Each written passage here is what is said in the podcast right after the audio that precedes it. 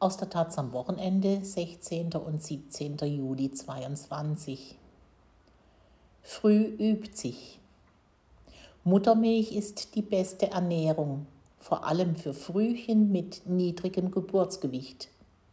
Ein Forschungsprojekt untersucht, wie die Versorgung in diesen Fällen sichergestellt werden kann. Von Leonie Kubela. Nach der Geburt ihrer Tochter kippte Jessica Hübel ihre Muttermilch wochenlang in den Abfluss.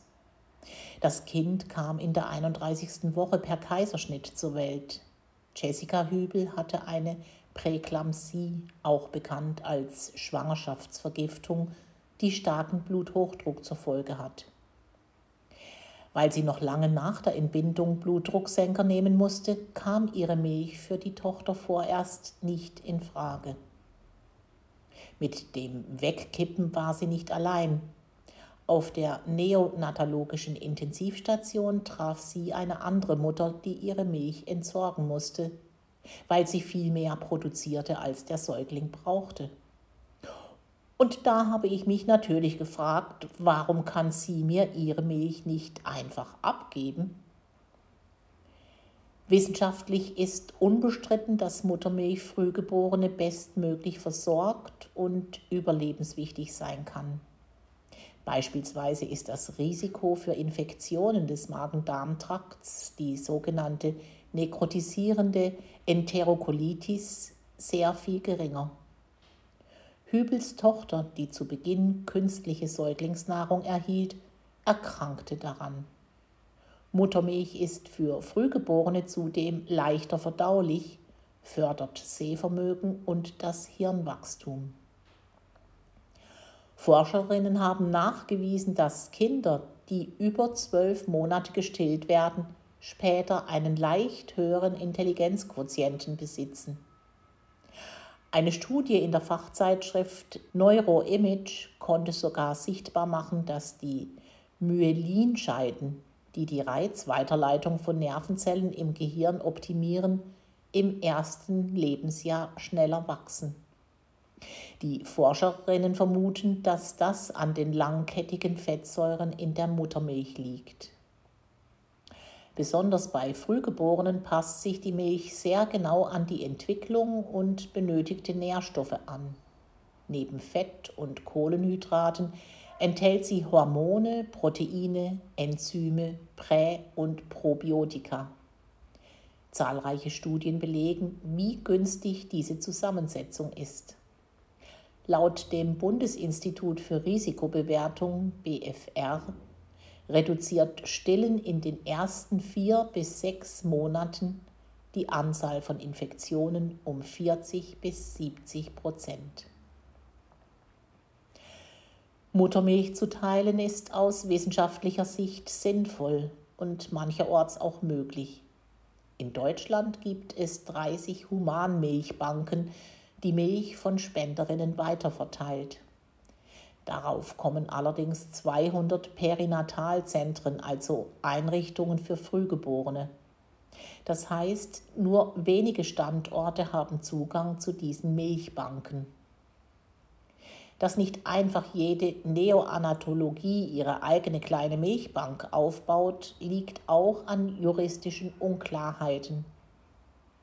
In Deutschland ist nicht genau bestimmt, ob es sich bei Muttermilch um ein Lebensmittel, ein Arzneimittel oder eine Organspende handelt, sagt Nadine Scholten, Versorgungsforscherin an der Uni Köln. Das führe dazu, dass Bundesländer unterschiedlich mit gespendeter Milch verfahren.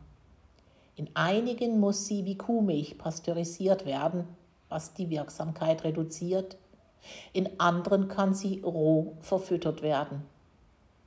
Scholten und ihr Team haben deswegen ein juristisches Gutachten in Auftrag gegeben, das die Grundlage für einheitliche Regeln schaffen soll.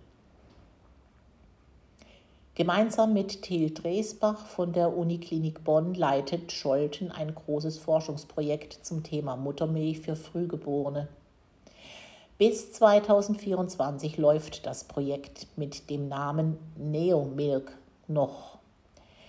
Der Innovationsfonds der Bundesregierung fördert es mit 4,7 Millionen Euro. Rechtssicherheit im Umgang mit Spenderinnenmilch ist aber nur ein kleiner Teil dessen, was sich das Forschungsprojekt zum Ziel gesetzt hat. Nach Ende der vierjährigen Studie soll der Weg dafür bereitet sein, dass irgendwann alle rund 10.500 Frühgeborene, die in Deutschland jedes Jahr mit einem Geburtsgewicht von unter 1.500 Gramm zur Welt kommen, mit Muttermilch versorgt werden können. Essentiell dafür ist zum einen ein flächendeckendes Netz von Humanmilchbanken, zum anderen die sogenannte strukturierte Stillförderung.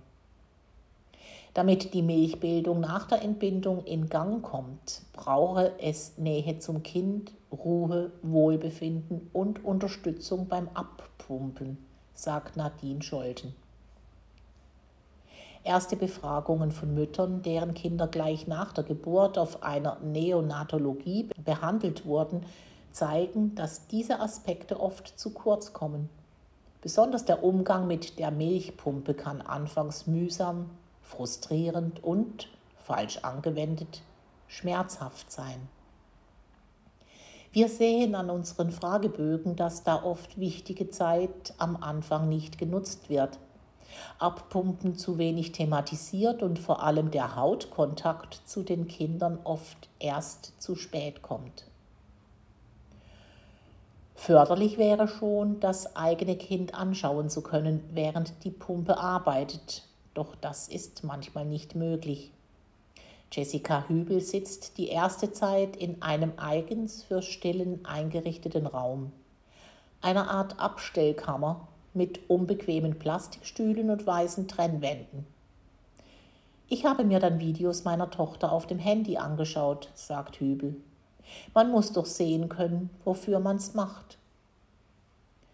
Die Forschenden von Neomilk haben im Rahmen der Studie auch medizinisches Personal befragt und generell können wir sagen, dass die Relevanz und Wichtigkeit der Versorgung mit Muttermilch gesehen wird. So Scholten. Aber Stillförderung koste nun mal Zeit. Oft sei das Personal knapp und Milchpulver nähre die Frühgeborenen eben auch. Dabei würden ja schon Kleinigkeiten im Umgang mit den Müttern helfen. Beispielsweise regelmäßig nachzufragen, wie gut es klappe, ermutigende Worte an sie zu richten. Einige Schwangere wissen, dass ihr Kind voraussichtlich zu früh zur Welt kommt und befinden sich schon Tage oder Wochen vor der Geburt auf Station. Diese Zeit könnte man gut nutzen, um das Thema Stillen und Muttermilch für Frühgeborene schon mal anzusprechen, gegebenenfalls Kolostrum zu gewinnen. Kolostrum ist die sogenannte Vormilch, die bei einigen Schwangeren auch schon vor der Geburt gebildet wird. Es handelt sich meist nur um winzige Mengen, doch die sind wertvoll. Kolostrum enthält besonders viele Antikörper, weiße Blutkörperchen, Vitamine, Mineralstoffe sowie Proteine. Viel zu oft ginge Kolostrum einfach verloren, sagt Scholten. Dabei helfe dieser hochkonzentrierte Mix Frühgeborenen ganz besonders bei Immunabwehr und Verdauung. Um Mitarbeiterinnen auf Neonatologien für das Thema zu sensibilisieren, will das Neomilk-Team ein Handbuch herausbringen, das den aktuellen Stand der Wissenschaft zur Wirksamkeit von Muttermilch für Frühgeborene und stillfördernde Maßnahmen zusammenfasst. Außerdem wollen sie digitale Schulungen für das medizinische Personal konzipieren und eine App für Eltern entwickeln. Mit Videos, die erklären, welche Tricks gegen Milchstau helfen, wie Abpumpen funktioniert und alle paar Stunden mit einer Push-Meldung daran erinnern. Bestenfalls greife auf der Neonatologie beides ineinander. Frühzeitige Stillförderung und die Möglichkeit, Spendenmilch zu verwenden, wenn die eigene nicht nutzbar ist, auf sich warten lässt, man nicht stillen möchte oder nicht stillen kann. Die Zeit auf der Neonatologie kann für Eltern psychisch enorm belastend sein. Und Stillen ist ein gesellschaftlich vorbelastetes Thema, das mit viel Druck verbunden ist. in dem gewährleistet wird, dass auf der Station Humanmilch zur Verfügung steht, die zur Entwicklungsstufe des eigenen Frühgeborenen passt und Wochen überbrücken kann, bis die Mutter selbst genug produziert, soll dieser Druck genommen werden. Bis dahin ist es aber noch ein weiter Weg. Zum Ende des Projekts sind bestenfalls bereits 15 neue Humanmilchbanken entstanden, die aktuell in 15 Kliniken getestet und evaluiert werden.